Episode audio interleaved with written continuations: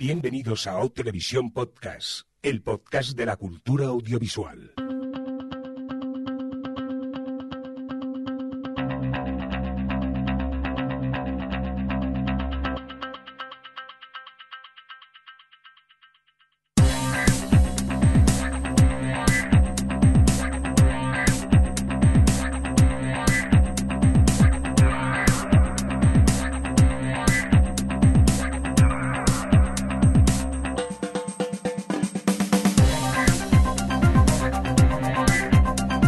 Bienvenidos, bienvenidas a Televisión Podcast, el podcast de la cultura audiovisual en esta nueva edición, la correspondiente a nuestro episodio 219, dicho en términos más televisivos, la S10E14. Edición le doy en la que vamos a hablar de cosas, ¿no es así, Adri? Cosas variadas, sí, porque ya se acaba la temporada de OTV a la vez que la temporada televisiva. Y vamos a aprovechar para, bueno, pues para hablar de, series que estamos viendo ahora y que vamos a seguir viendo este verano, series que se estrenan dentro de poco y que aprovecharemos el verano para verlas. Eh, vamos a hacer nuestra cosa, nuestra porra de los semi personal y particular. Vamos a hablar de pilotos, todos y, bueno, si nos cabe, porque en fin. Pues eh, nada, eh, Adri ya nos ha contado todo el programa, ya podemos acabarlo como quien, quien dice. Es que de repente me, me ha, me ha entrado el, el- la vena esta del sumario de pelivista y ya no podía parar. Pues nada, ya te dejamos. Spam, Alex. spam, spam. Ah, mira, por aquí está Alex que tenemos de fondo. ¿Qué tal? ¿Cómo estás, Alex? Bien, veo que venimos ambiciosos con el programa, ¿eh? Uy, sí, ya ese super guion de cuatro páginas que hemos hecho un poco a última hora, como siempre últimamente. Estamos un poco vagos, ¿eh, Javi? Pero que no, Pero no lo cuentes. Esto es un guion trabajado durante las últimas tres semanas y por eso hemos tardado tanto en grabar este programa. Porque Efectivamente. empezamos ahí a hacerlo, los revision- las revisiones y tal, y claro. Bueno, luego cuando hablemos de las categorías de los Emmy me repites esto otra vez. Eh, Javi, ¿qué tal? Pues enfadado, estoy muy enfadado. Estoy aquí hablando con nuestro chat y bueno, hay que decir que son bastante calvófobos todos y estoy muy enfadado con ellos. Pues nada, eh, danos la lista de todos los calvófogos del chat. entonces. Vamos a ver, tenemos por ejemplo a gente como varios invitados. Tenemos a No One, Soliviantado, Mr. Hammer, Perdidos en Melmac. Eh, tenemos también a Mr. Hammer, desdentado, calvofóbico. Y espérate que baje un poquito más si se quiere parar este ratoncico que está loco, Zama, y ya os digo que algún otro Y invitado que no no- quiere cambiarse el nombre porque tiene luego que declarar Hacienda. Pues nada, nos hemos quedado con vuestra cara, eh, invitados. Oye, y hechas ya las presentaciones, por cierto, un cordial saludo de quien nos habla, el señor Mirindo, que no sé ni si me he presentado, y si no, lo rehago otra vez. Y ya hechas las presentaciones, si os parece, podemos empezar ya a- a- por esta primera sección, mm, que lo que vamos a hacer es hablar un poquito de cosas que hemos visto, que nos gustaría destacar, y aparte, pues hablar un poco de series del veranico, que, que recomendamos. Jordi. Dime. Es que te- da tú, no sé si ves que tienes ahí un botón rojo. Sí, Tú dale a ver qué pasa. eh, a este. Vamos Sí. para allá.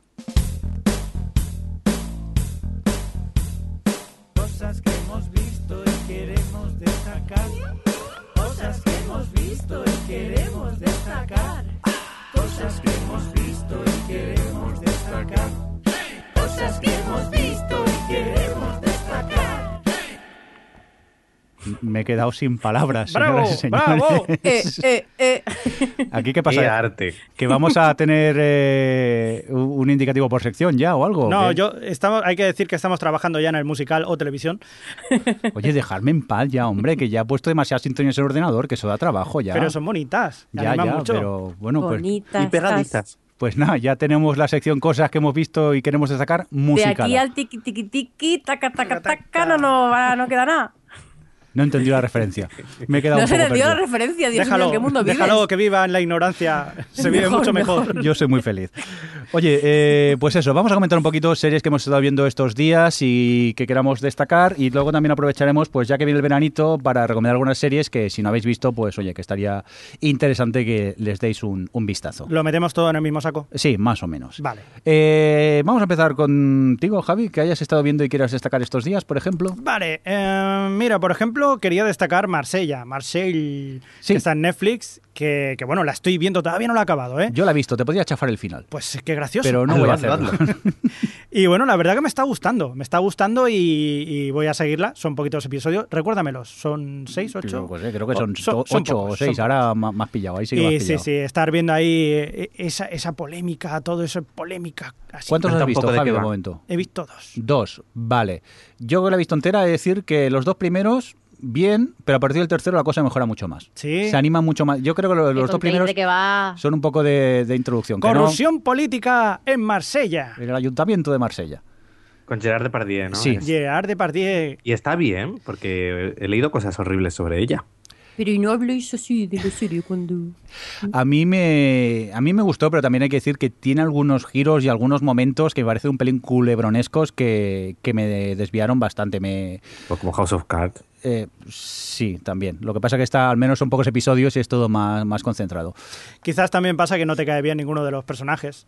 Cosa normal cuando estamos hablando de políticos corruptos, pero bueno, también es normal. Lo que pasa que también, siendo corta y siendo una producción francesa que normalmente no tenemos la oportunidad de ver mucha producción francesa, yo, yo la recomiendo. Está bien hecha por lo menos, ¿eh? Sí, está, eh, aparte de que está bien, bien hecha, eh, lo que te cuentan mantiene el interés para mí. Ya os digo que eh, al principio los dos primeros episodios son un pelín de, de introducción de todos los personajes y luego la cosa se va complicando bastante más.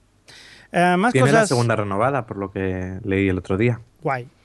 Me alegro. Bueno saberlo, ¿ves? Eso sí que no lo sabía yo, pues Mira. bueno saberlo.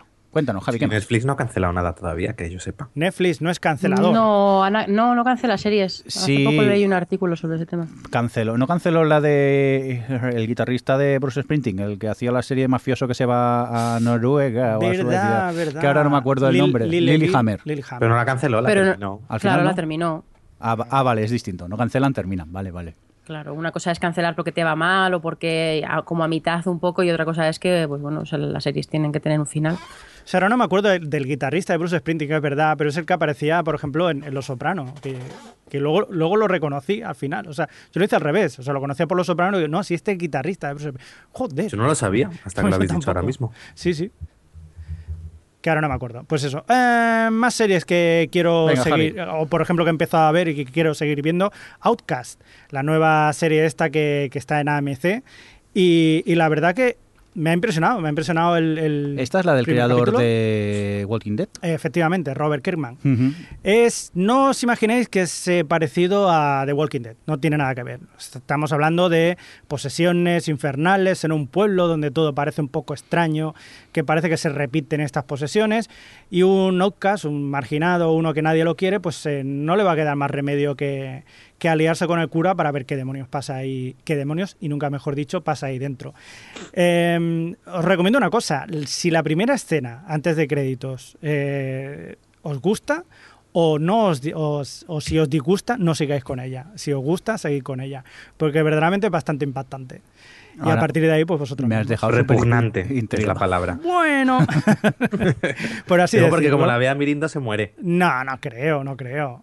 Pero bueno, que es, es, es un ejemplo. Ahora ¿no? el problema es que por un lado me pica la curiosidad y por otro le tengo un pánico horrible a esta serie. No, No, no, no, pero a ver, si estás acostumbrado a The Walking Dead, sabes que por ahí pues eh, hay cositas así parecidas, pero no tiene nada que ver. Luego la serie va por otros derroteros, pero para darte aquello la primera impresión está bien.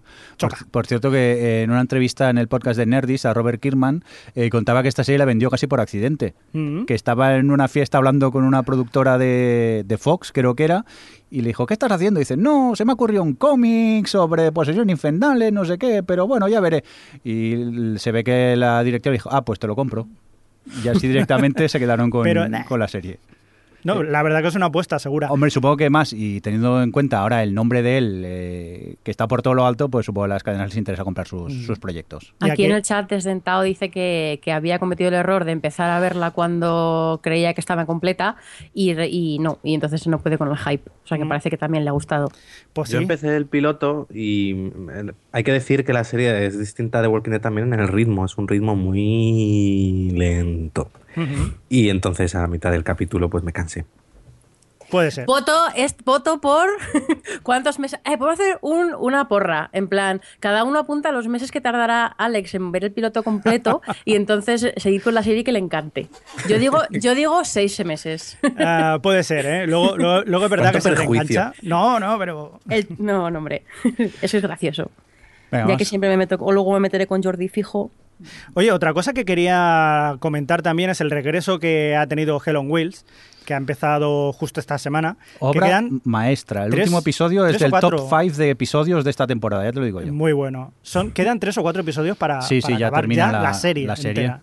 han hecho este parón y ahora ha vuelto y la verdad que este, este capítulo es brutal, o sea, muy bueno, muy bueno. Sí, sí, yo aluciné muchísimo con, este, con esta vuelta y había ganas de su regreso y es una lástima que se lo queden cinco episodios de una serie que yo siempre recomendaré, aunque nunca ha tenido un, un éxito muy mayoritario, pero Mm. que tanto Javi como yo somos muy fans de ella y que, vamos, con esta vuelta hemos vuelto nosotros encantados de, de poder disfrutar de Hill on Wheels. Eh, Adri, vamos por ti un ratillo. ¿Qué nos quieres comentar?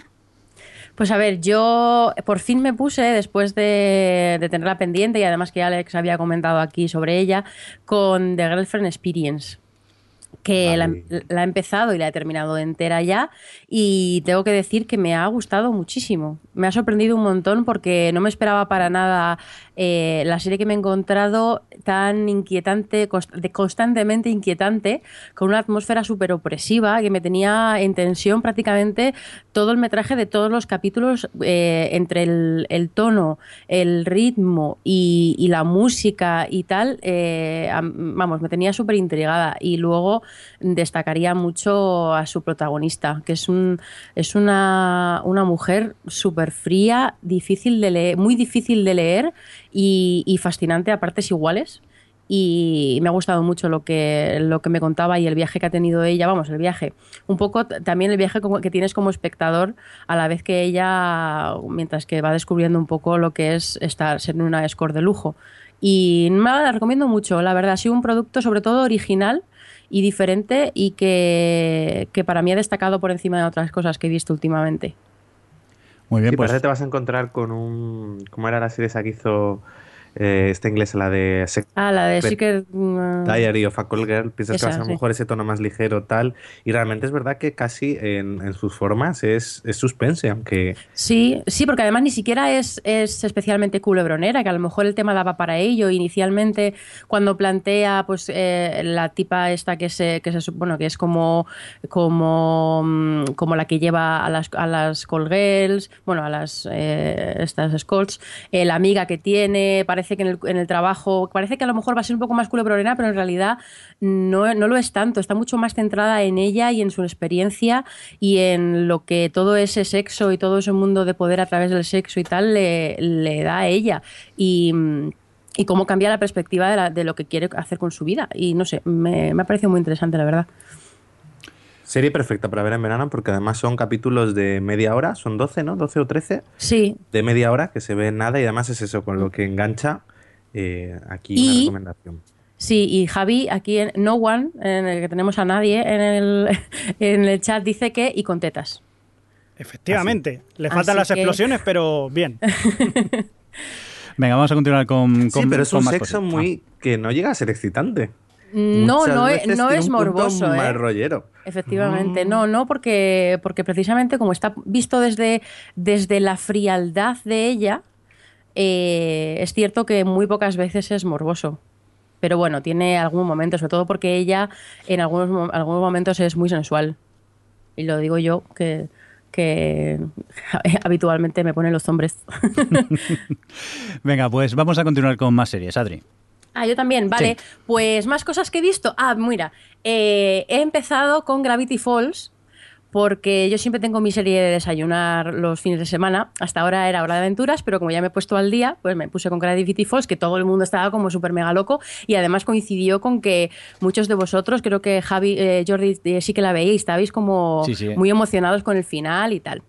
Y he de decir que, que me está gustando, me ha gustado tanto como para que ya no es serie de solo eh, desayunar los fines de semana. Mira, justo sino- ahora te lo iba a decir, digo, yo no creo que sea una serie para desayunar solo, pero veo que ya... No, no, no, para nada, para nada. En cuanto vimos dos o tres, enseguida se transformó en serie, que de hecho suele ser nuestro último capítulo de la, de la noche, para irnos a la cama con en plan de buen rollo. Porque es eso, es, es para que no lo conozcas, es una serie de animación que, que trata sobre dos niños, dos hermanos, peque- ellos son, deben de tener como 11, 13 años, por ahí andan, y, y va van a pasar el verano a casa de su tío, que vive ahí en medio del bosque, en una casa que, que él vende como si tú pasasen cosas extrañas y tal, aunque es todo como, como muy falso y muy de mentira.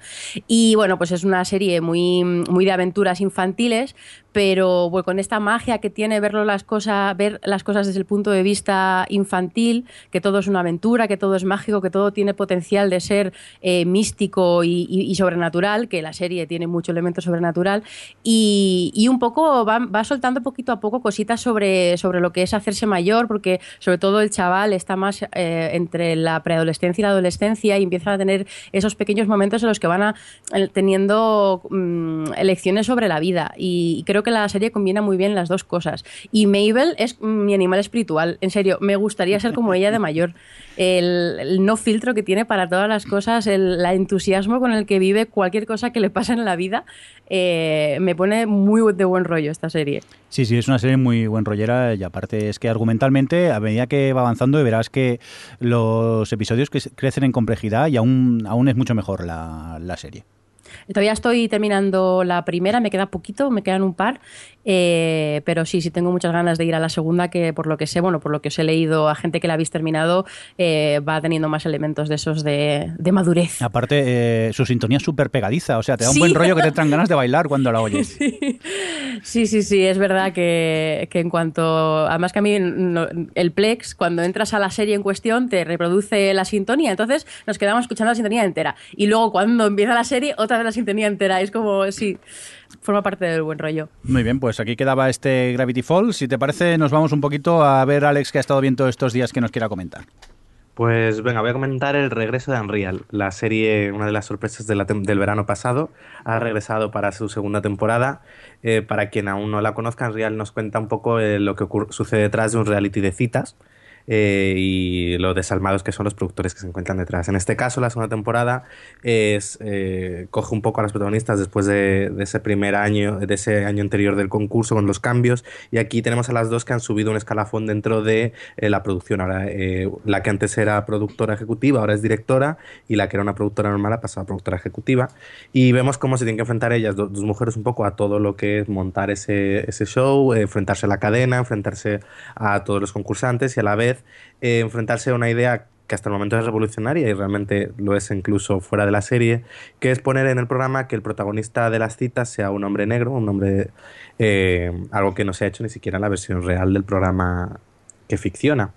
Y bueno, solo decir que eh, ha vuelto con un ritmo increíble. Sus dos primeros capítulos, la serie ha pisado el acelerador y no, no ha levantado el pie. Ha vuelto todavía más eh, con más mala leche en los comentarios, más mala leche en los personajes. A por todas se nota que no, están que quieren aprovechar el, el tirón que tiene, que la serie en, el verano pasado dio que hablar y luego ahora justo cuando se ha estrenado volvió a haber muchos artículos en torno a ella y se nota que no quieren como desaprovechar el momentum y, nada, llevamos dos capítulos y son de esas series que dices, ¿por qué no me habré esperado a que estén los 10 capítulos para verlas de, de golpe en un maratón?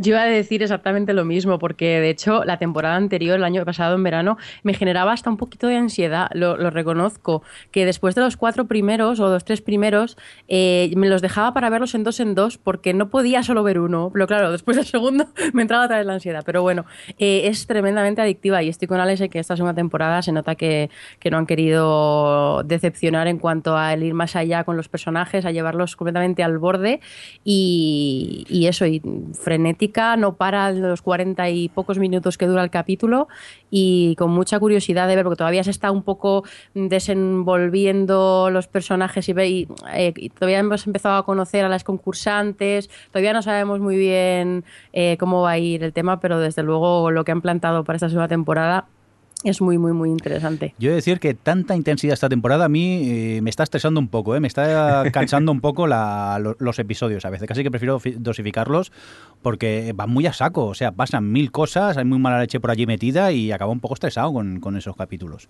Pero de todas formas la estoy disfrutando muchísimo. ¿eh? La Una cosa, que- sí. ¿no os parece? Claro, en el segundo capítulo eh, eh, están grabando ya el, el arranque de la serie, que, o sea, del programa que ficcionan. Hmm. Y están todos por ahí con las cámaras de un lado para otro, eh, cada una con lo que si con las chicas con los bikinis y los abrigos por ahí, los productores pululando y está la, grama- la cámara grabando. Yo digo, pero ¿cómo es posible que con según está toda esa, todo ese escenario realmente les salgan imágenes limpias para el programa? Es algo que me fascina.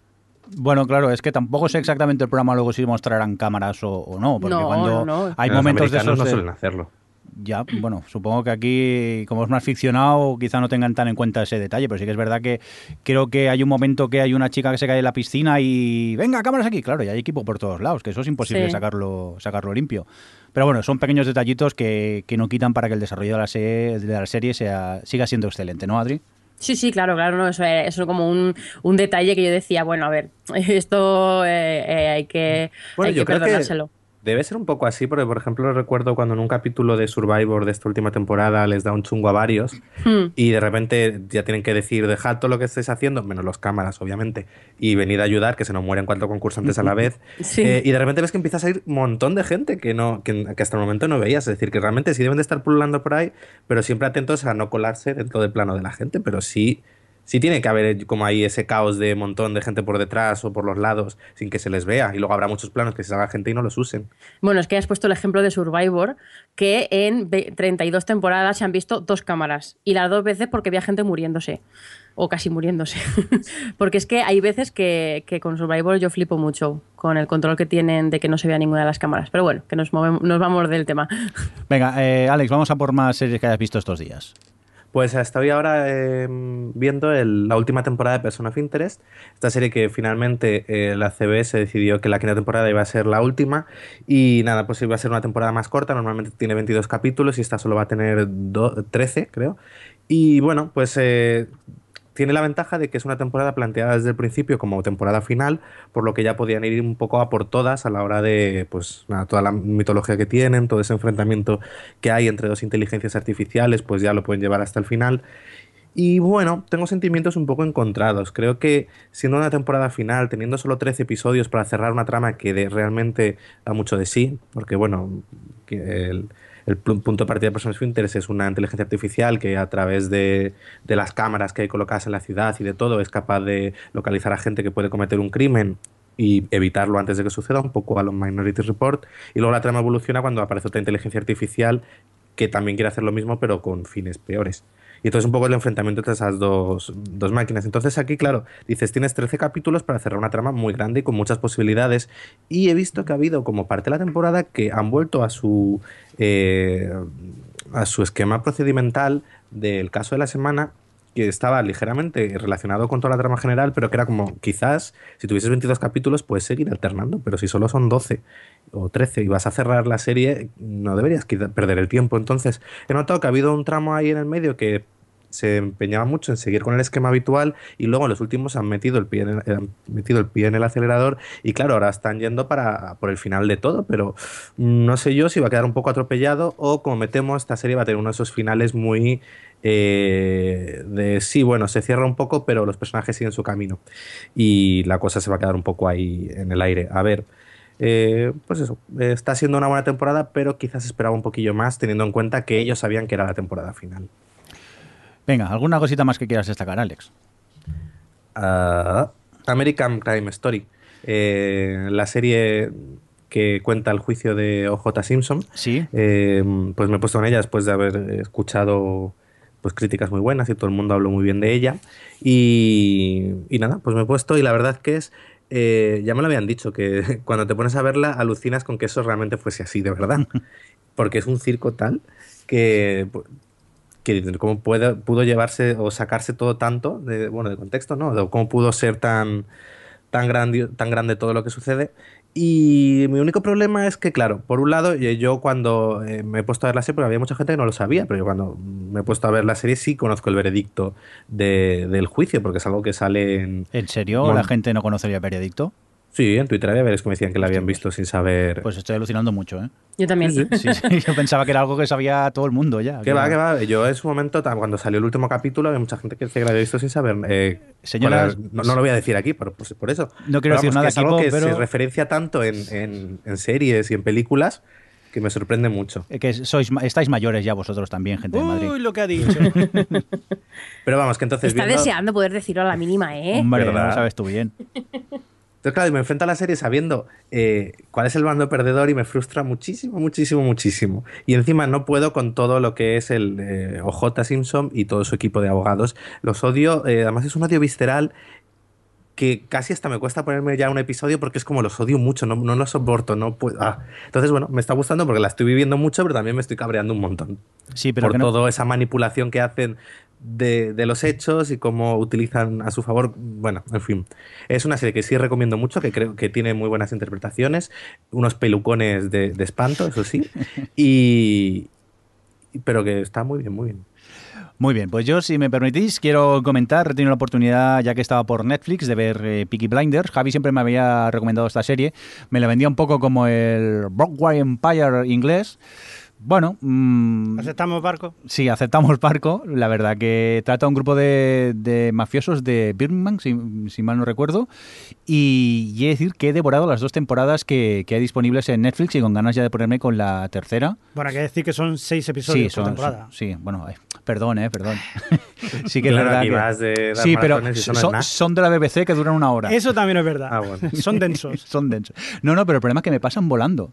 O sea, eh, me engancha tan, tanto y lo, que me cuentan me atrapa tanto que es que no puedes dejar de ver eh, un episodio tras de, de otro. Yo, eh, ya os digo, si tenéis Netflix, aprovechar que está por allí y, y está muy bien. O sea, es eh, altamente recomendable esta Peaky Blinders. También quisiera hablaros de, de Carmichael Show, que es una sitcom tip- familiar. ¿Os acordáis de las típicas eh, sitcoms de los 90 eh, de, de- de- familias de, ra- de raza negra, tipo, por ejemplo, ¿cómo se llama? La de Urkel. Cosas de casa. Pues en este caso no deja de ser eso, la típica eh, sitcom familiar, pero que trata temas eh, candentes. Te tratan desde eh, el, tema de, la homosexualidad, el tema de eh, la tenencia de, armas, el tema de la religión. Entonces te choca, ¿no? Ver eh, en formato sitcom clásico de toda la vida que te tratan estos temas, en- encima te los tratan de una manera eh, divertida, pero aparte que también te hacen reflexionar sobre el tema. Y me sorprende y, y gratamente sorprendido con este de Carmichael Show, que yo pensaba que sería la típica sitcom bastante horrible, y he de decir que, que está bastante bien y, me río bastante con ella, cosa de agradecer en, en una comedia.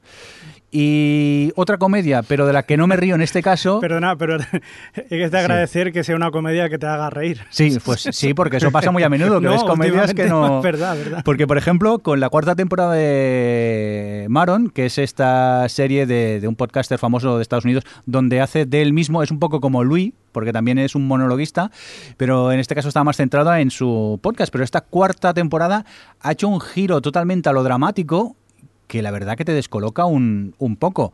Luego, a medida que ves episodios, hay que decir que el giro a lo dramático le ha sentado muy, muy bien. Pero al principio me quedé un poco mm, descolocado. Y eso, comedia típica de 20 minutos, con la que en este caso no te ríes, porque es más dramática, pero que también está bastante interesante esta cuarta temporada de, de Maron.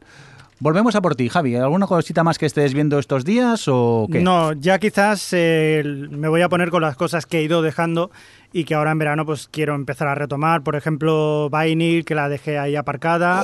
Oprobio, oprobio. Yes, eh, The Paz, que la tengo ahí, que me habéis hablado muy bien de ella, quiero ir con ella. Y The Night Manager, a acabar con ella también. Y también me han entrado ganas de volver otra vez a revisionar Deadwood debido a un episodio de Game of Thrones en el que aparece uno de los personajes, o De uno los de los actores actores, de- que aparece. de- Pues yo me planteo verla. Sí, Pues De deberías. hecho, quería vérmela cuando acabase Southland. pues. No te pega nada. ¿Cómo que ¿Por no? Deadwood, no sé. Sí. Sí, yo veo de todo. Lo sé, Ahí lo está. sé, pero de Deadwood me sorprendería que te gustase. Porque eso lo viese CW. ¿Qué Alex. va? Bueno, eso lo has dicho tú. Pero ha con- salido de tu boca. Compréndelo, Adri. Alex también No, no, se está Alex haciendo es mayor. una persona muy ecléctica y con un gusto muy variado y por eso lo quiero. Pero eso lo ha tomado fatal el comentario. Porque hay rencor entre nosotros ya, son demasiados años y hay rencor entre nosotros. Eh, Pero Deadwood, eh, es la- bueno, creo que sí, ¿no? Está completamente con un final abierto, ¿verdad? Totalmente. Sí. Sí, sí, sí.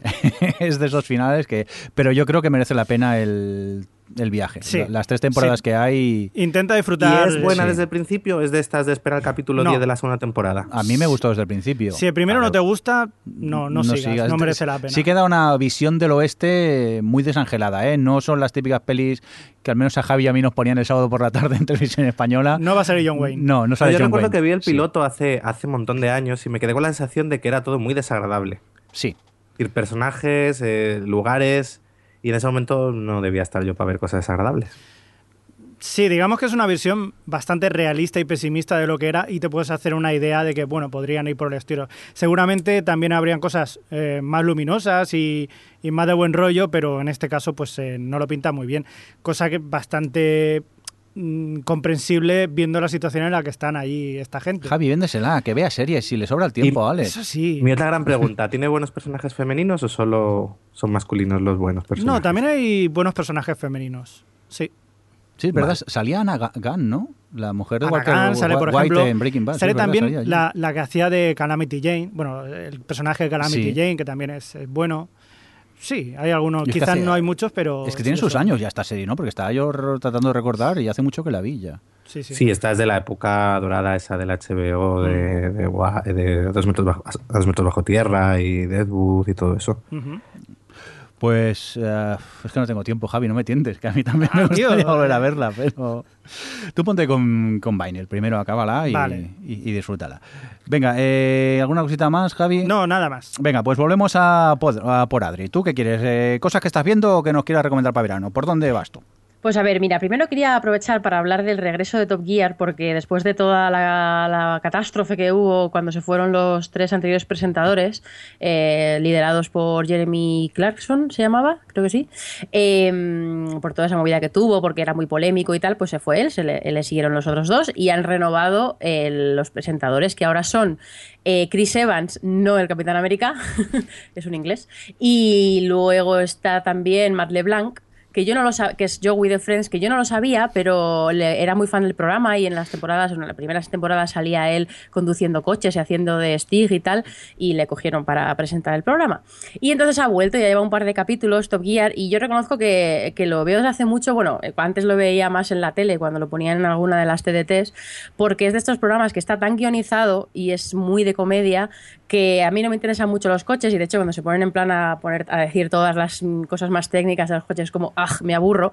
Pero luego sí que me gustan mucho todos esos vídeos que tienen en los que viajan por paisajes impresionantes con los coches haciendo eh, cosas impresionantes y ellos tres son muy divertidos eran muy divertidos y, la verdad es que se me pasaban me, resultaba muy muy entretenido de ver. Y esta, segu- esta, este nuevo mm, Top por así decirlo, la verdad es que no me ha gustado nada. He visto dos capítulos, mm, no sé si alguno de vosotros habéis visto, habéis visto el regreso, pero mm, me parece que no tiene para nada la gracia de antes, que sí que tiene algunos vídeos en concreto que son un poquito más interesantes, pero en general son bastante aburridos. Toda la parte de los famosos eh, es súper parada y, tiene muy poco ritmo y, y muy poco interesante. No sé, me ha parecido que ha bajado el nivel mogollón. Ah, Jordi, ¿tú la has estado viendo o no? No, no, no. Yo ya- el tema coches, ya sé que era una serie que podías ver, aunque no te gustasen lo- los coches, pero nunca me había llamado la atención Top Gear. No sé, pensaba que tú sí que Sí. la veías. No, no, y no. Quien la veía era nuestro antiguo compañero del podcast, Alex. Eso sí. Mm. Pero yo nunca me. Había, creo que había visto algún. Un, creo que vi un episodio una vez, pero nunca me llamó la, la atención. Bueno, pues esto sobre Top Gear. Oye, Adri, ¿y, Y- esta que ¿qué? tiene nombre de postre? ¿Esta Mushishi? ¿Esto qué es? Tiene nombre de postre, efectivamente. O como me dijeron en Twitter, un poco mal si lo llaman Mishishi. Eh, y, de- y después de este chiste que Alex ha tardado tres segundos en entender, No, no, eh, si lo había entendido, era expresar lo malo que era. Eh, Mushishi, Mushishi, perdón, Mushishi es, una, es un anime japonés, obviamente, eh, que yo tenía pendiente que, que empezó eh, la primera temporada, creo que se emitió allá en 2005. Perdona, Adri, que te interrumpa, ¿Qué? pero es que Su- Suaren Jen nos ha pillado en el chat. Dice: A Mirindo Ah. todo le suena a postre, efectivamente. Efectivamente, sí. luego ya veréis que ha creado una categoría especial en los Emmys, pero no, no hagas spoilers. spoilear, No, Venga, no spoilers. Perdón, Adri, co- continúa contándonos. Pues eso, perdón. Eh, que, que eso, que, que, que, que del anime, bueno, está basado en un manga, claro, pero bueno, yo he visto solo el anime, que la primera temporada es de 2005 y luego muchos años después eh, hicieron una segunda temporada, eh, ha sido en 2015 creo, que todavía no la he visto, estoy con la primera terminando. Y justo la tenía pendiente hace un montón y está en Netflix, así que la podéis ver. Eh, y es una serie que es muy difícil de, mm, de explicar porque... Eh, es, un anime mm, procedimental que yo no he visto muchos, sobre todo cuando es, un drama eh, más de personajes y que mm, sobre todo cuenta historias muy den- dentro del del rollo tradicional japonés, es como muy rutinario del día a día de la gente, eh, con un punto de realismo mágico que aprovecha toda esa parte más sobrenatural y fantástica de casi como de mitología japonesa y la aplica un poco a eh, hacer reflexiones sobre un poco el, sentido de la vida, el existencialismo y estas cosas.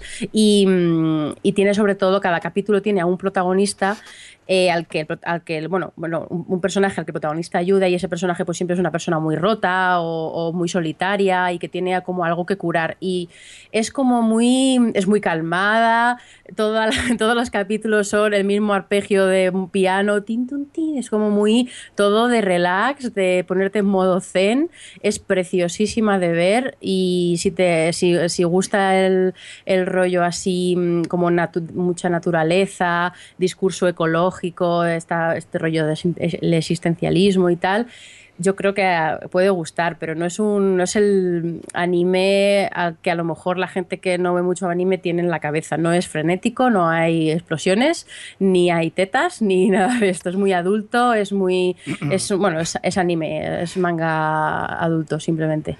Y Yo eso me debo, gusta. debo decir que yo he visto unos 5 o 6 capítulos, no he podido más, porque es un Ya. peñazo. Ya, claro, yo lo sabía. digo, para mí, para mí es un peñazo, pero bueno, eso, llámame inmaduro si quieres, pero No, ¿eh? no, cada uno tiene. Yo entiendo que no es el, hay una historia que, le, que sea para todo el mundo, porque además, como no tiene ese factor seriado, si no te gusta el estilo de historias que cuenta, al no tener un factor de enganche con los personajes más allá del protagonista, eh, que es un número secundario en realidad, eh, entiendo que no, que no enganche. Pero a mí me está gustando mucho, la verdad. Después de varios animes que llevo completamente en otro tono y en otro ritmo, este me ha dado mucha paz y, y me gusta mucho todos los capítulos. Pues nada, eh, Mushishi de postre, como dicen en el chat, que será el título del podcast. Venga, vamos a continuar. ¿Alguna más que quieras destacar, Adri, que hayas visto estos días? Eh, pues sí, venga, voy a rápidamente. Sí. eh, quiero recordar que mm, la segunda temporada de Casual, esta comedia de la media de Amazon. No, de Hulu. Hulu. Hulu. Vale, Hulu. Dudaba de si era una de las dos. Sí, de Hulu, porque lo ponen semana a semana. Eh, ya ha empezado. Mm, La primera temporada me gustó muchísimo. Creo que el verano es un momento perfecto para que eh, os reenganchéis a esta serie y aprovechéis para ver la segunda temporada que ha empezado ahora, que es, es un rollo de dramedia indie de personajes y, y también sobre tres, una familia, una madre soltera, su hija y, el hermano de la madre, que, mm, que viven juntos en una casa y un poco pues su- sus vidas de intentar pues hacer amigos, encontrar pareja, bueno, un poco así sobre, sobre la vida y es muy divertida, es como muy natural y muy fresca y a mí me gusta, me gustan mucho los tres personajes y la recomiendo. Y luego otra cosa que he visto, que pusieron en Netflix, Drama World, creo que es conocido o que alguna vez lo he comentado aquí o Alex ha reído de mí, de mí en algún momento sobre que veo mucho drama coreano o solía ver mucho drama coreano, bueno, más bien comedia. Y han hecho, han puesto en Netflix junto con una plataforma similar a Netflix que se llama Viki, que son todo, son todo dramas. Eh, han hecho una serie que se llama Drama World, que es como una especie de homenaje parodia a este mundo de los dramas coreanos y japoneses, aunque esté mm, mayormente coreano. Y va sobre una chica americana muy fan, de, muy fan de este tipo de series que se mete en el mundo de los dramas coreanos. Entonces, digamos que es, la dan la- como que te cuentan que en todo ese, en ese mundo nada es casualidad y que todos los encuentros y todas las cosas pasan porque detrás hay un, un facilitador, entre comillas, que es el que pone la cosa para que no sé quién se tropiece y se mm, tal, bueno, en fin, como que la gente que hace que, que la trama avance en ese tipo de, de dramas. Y ella entra en ese mundo eh, como a trabajar de eso y la empieza a liar pardísima. Y bueno, en realidad todo es una gran parodia y un gran homenaje, bueno, sobre todo parodia, pero, pero desde el cariño absoluto a este tipo de, de series. Y yo la he disfrutado, es una tontada, la verdad, es muy simpática y, y tiene muy pocos capítulos, que son 10 y duran cuarto de hora, 20 minutos como mucho. Y, y es simpática. Si, si os gustan ese tipo, vamos, si os gustan las series coreanas, pues seguramente eh, sea una cosa simpática para ver. Muy bien, pues eh, vamos a por ti, Alex. eh, cuéntanos. Pues yo, mira, me he puesto a ver una serie de hace ya unos cuantos años que es Southland. Este es un policíaco sobre, bueno, es una serie de policías en Los Ángeles, no tiene mucho más.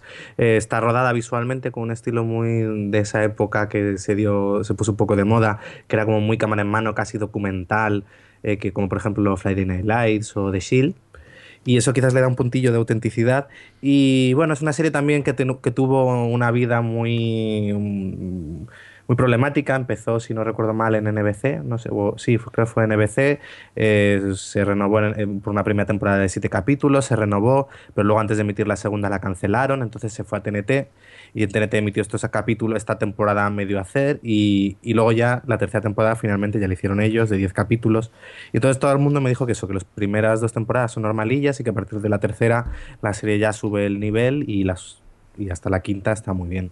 Y bueno, pues decir que me está gustando bastante. Las dos primeras temporadas quizás lo que se nota es que es un poquillo más irregular, hay capítulos mejores, capítulos peores, pero sobre todo destaco que por un lado eh, va construyendo bien a los personajes a base de pequeñas pinceladas, no de estas series que yo que sé, como de Grey o tal, que te se meten en la vida sentimental los protagonistas, ¿no? Aquí los vas viendo pequeños detallitos y luego tiene un punto muy eh, que le recorre a la serie como un- una sensación de melancolía, tristeza y, y casi tragedia en muchas de las ocasiones cuando vas viendo los casos, que me parece muy interesante. Eh, estoy ahora en la tercera temporada y he de decir que mm, estoy disfrutando mucho. A ver, es...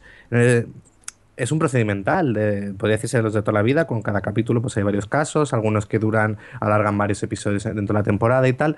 Eh, no ha inventado nada nuevo, pero creo que lo que cuenta lo cuenta muy bien y además lo cuenta con personalidad.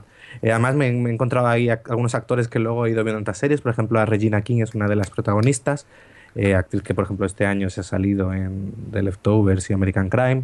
Eh, luego, bueno, eh, ahora no caigo más, pero bueno, hay, varios- hay diferentes actores que luego me he ido encontrando en otros lados y que es curioso ver aquí. Sí, sale el que salía en OC, que ahora está en, El de en Gotham, es verdad. sí. Yo es que eh, vi su primera temporada y no conecté. No acabé de conectar con los personajes y aquello que dices, me tengo que poner con la segunda, lo iba dejando, lo iba dejando y al final como que me olvidé completamente de, de ella y me sorprende que, que- porque le has dado caña, ¿eh, Alex? Porque empeza- empezaste hace nada y estás aquí en plan maratón, por lo que veo. Sí, es, es que al principio yo entiendo, ¿eh? pero ya la primera temporada tiene, es un poco irregular, tiene un par de personajes que, te gustan, pero el resto, bueno, hasta la segunda los empiezas a conocer un poquillo más y ya la tercera ya sí ya estoy a tope. Pero es que también me gusta este tipo de serie, desde que vi The Shield no veía ningún una de este estilo. The Shield es una de mis favoritas. Y aquí, hombre, en The Shield, quieras o no, ibas con los malos de la historia o los policías corruptos, un poco, iba a decir el gris moral, pero no, eh, realmente eran malos. Eh, aquí no, aquí, bueno, quieras o no, estás en el lado de los polis buenos, entre comillas, porque, bueno, luego es todo muy relativo. Y no tiene ese punto que tenía de Shield de tensión extrema y tal, pero aún así los casos creo que son muy entretenidos, están bien llevados y sobre todo eso, tiene ese punto realista trágico de que en el fondo estás en, en los suburbios de Los Ángeles con las eh, guerras entre bandas, con que apenas hay inversión en seguridad para esa gente, que cuando por ejemplo hay un crimen en una zona rica, pues obviamente tienen a 15 policías, pero si muere una persona en una calle de la zona pobre, pues les da igual, tiene, tiene ahí toda esa parte de reflexión también de una ciudad como Los Ángeles que me parece muy interesante. Muy bien, pues eh, vamos a continuar con más cosillas que hayas estado viendo, Alex. Pues sigo poniéndome al día con Mam, la serie de Alison Janney y, y Ana Oye, Faris. ¿Qué tal? Porque yo no pasé del segundo episodio, no conecté ¿No? con ella. ¿En No, serio? En serio, en serio. Los dos primeros se me hicieron Yo- muy cuesta o sea, arriba. ¿tú te crees, Alex, con lo que es Jordi? ¿Verdad? No, Pero- no voy a meterme con Jordi. No voy a decir que, oye, que mira que ve malas series y esta precisamente no. Pero bueno. Oye, pues yo he escuchado de todo con Mom, ¿eh? Hay gente que dice que es una maravilla y gente que dice que es una tonta.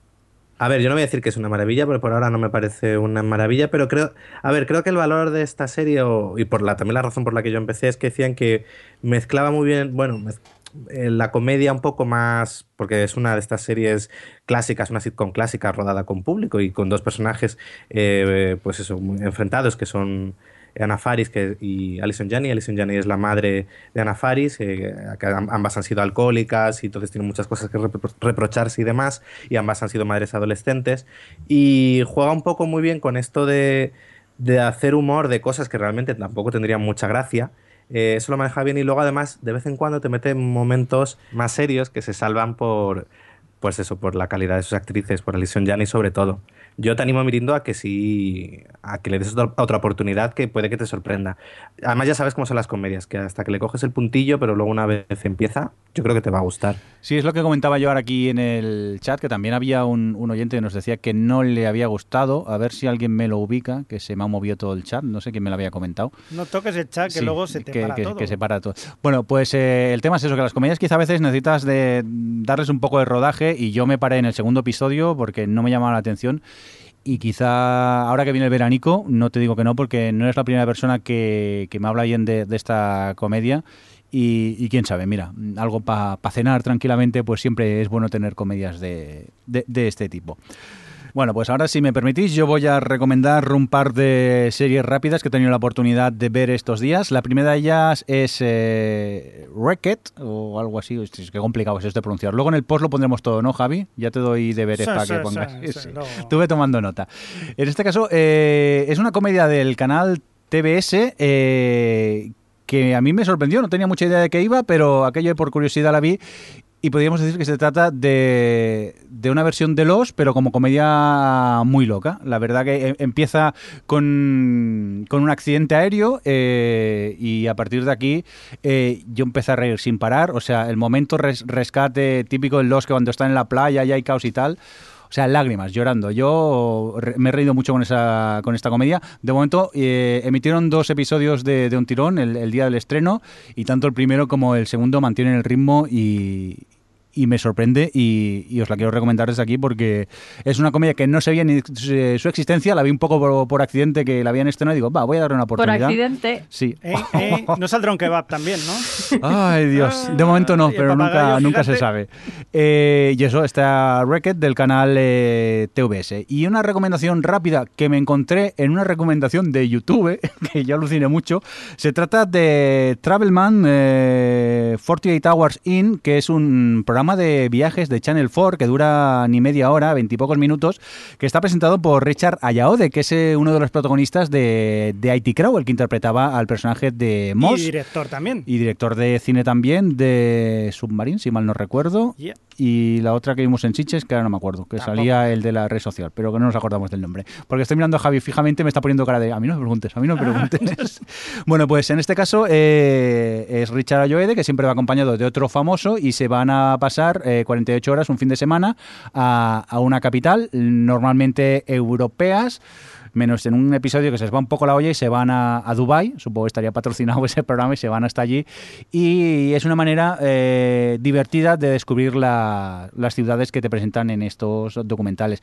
Eh, aquí en España visitan eh, Barcelona y también Sevilla. Aunque de golpe de Sevilla se van a un poblado del oeste que yo creo que están en Almería, o sea que no es que sea el viaje muy, muy cómodo, pero aparte de detalles así, es bueno es curioso descubrir cositas de la ciudad y también el, el sentido del humor que tiene Richard Ay- Ayoede ayuda a que el, el programa se haga muy ameno. Ya os digo, eh, yo lo encontré por accidente en, en YouTube, me lo recomendó y aquellos vídeos relacionados le di y luego descubrí que estaban todos los vídeos por allí. Ese, ese pasaje me recuerda al momento de, de cuando era de, de Misión Imposible, que están en Sevilla y, y se ven las fallas también. Y era como, pff, bueno, mételo todo junto. Sí, Que por cierto, la peli esa de Sitges era de Double. de Double, es verdad. Sí, Cierto. sí. Gracias, Adri, El por doble, mirarle el la internet muy atabase corriendo. Sí, Menos porque mal. me he dejado ahí Sí. con toda la duda.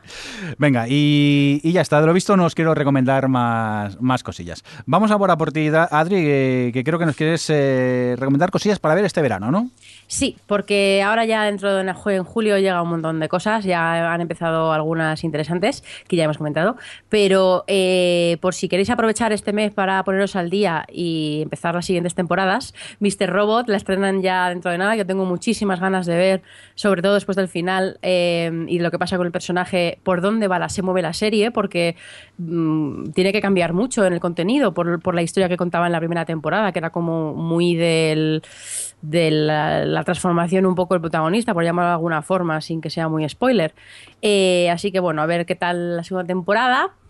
Luego la eh, Catch Fire, la tercera temporada llegará en agosto, tengo muchísimas ganas, es una de mis series favoritas actualmente, de los mejores, de las mejores guionizadas que hay. Yo, Y no, luego- yo no quiero decir nada, pero Adri está muy informática, ¿eh? Mucho. Por A lo mejor le influye a alguien, no, No sé, pero a muchas no informáticas Oye, está que a mí. Salta Catch Fire me gustaba antes de, al principio, bueno, da igual. Ya está. Eh, Yo la vi primera que vosotros. No, pero cosas. Y Bojack Horseman, que es una de las comedias más divertidas que vais a poder ver eh, Si en vuestra vida, si le pillas Sí, la le- gracia. eh, efectivamente. Además que Bojack alguna, a mí me, me atrapó más o menos en su rollo desde el principio, aunque el- le cogí el truquillo al final de la primera temporada y la segunda la disfruté muchísimo. Pero a la gente le cuesta todavía aún más entrar en, en Bojack. Entonces, bueno, es una comedia bastante peculiar. Yo creo que a Jordi también le gusta mucho. Va a empezar la tercera temporada ya. Supongo que tienes ganas, ¿no, Jordi? Pues sí, y más si está en Netflix, maratón que nos pegaremos. Ya Efectivamente. Y acabo ya, ya, vamos, pasamos a los Emmy con mi nueva serie favorita. Ahí lo dejo. Y solo he visto un capítulo. Pero es que la tenía pendiente desde hace un montón. Se llama River. Es una, es una miniserie británica de seis capítulos nada más, que es de Abby Morgan. Que, ¿Esa mm, quién es? que, eh, creo que es un hombre. Ah. Pero es el de, de Hour, y- o es una, pues la verdad es que con el nombre es un poco que no sabes muy bien, pero mm, pero es el bueno su serie más conocida es The Hour y luego eh, pues es guionista de cosas como, como La Mujer de Hierro o pues, la maravillosérrima mm, Shame y y está protagonizada por Stellan Skar- Skarsgård, que hace de un policía de, de Londres que pierde a su compañera de su compañera policía en plan súper todo súper dramático. Y mm, y lo que te cuenta, a ver, es un drama policíaco, lo que pasa es que está todo desde el punto de vista de él, porque el, el accidente este, eh, vamos, el accidente, la muerte, el asesinato de su compañera, le afecta tantísimo emocionalmente que empieza a tener manifestaciones en su cabeza, vamos, su, como su trauma se manifiesta con visiones de, de, pues primero de su compañera y luego también de otras, de otras personas que, que están relacionadas con casos que él está investigando. Y entonces es como ver su psique mm, proyectada en esas personas. Y es una serie que es que tiene, o sea, el primer capítulo me dejó completamente alucinada de por el guion, por la dirección, la fotografía. Es una pasada, él está increíble, tiene reflexiones súper interesantes sobre, pues eso, sobre cómo procesamos la pérdida, tal, bueno, en fin, que, que además tiene chicha, que no es simplemente solo el rollo policíaco, y me ha gustado muchísimo. Y, y además son solo seis capítulos. Yo la tenía pendiente desde que se estrenó, pero por fin la han puesto en Netflix y me animé y me alegro un montón porque, porque ahora mismo solo quiero eh, seguir viendo River, es, ese nivel. Así que recomiendo mucho que, os pongáis problemas con el primer capítulo porque me dejó, lo vi an- anoche mismo y me dejó muy, muy sorprendida. Muy bien, pues tomamos nota de River y nada, cuando tengamos tiempo le, echaremos un vistazo.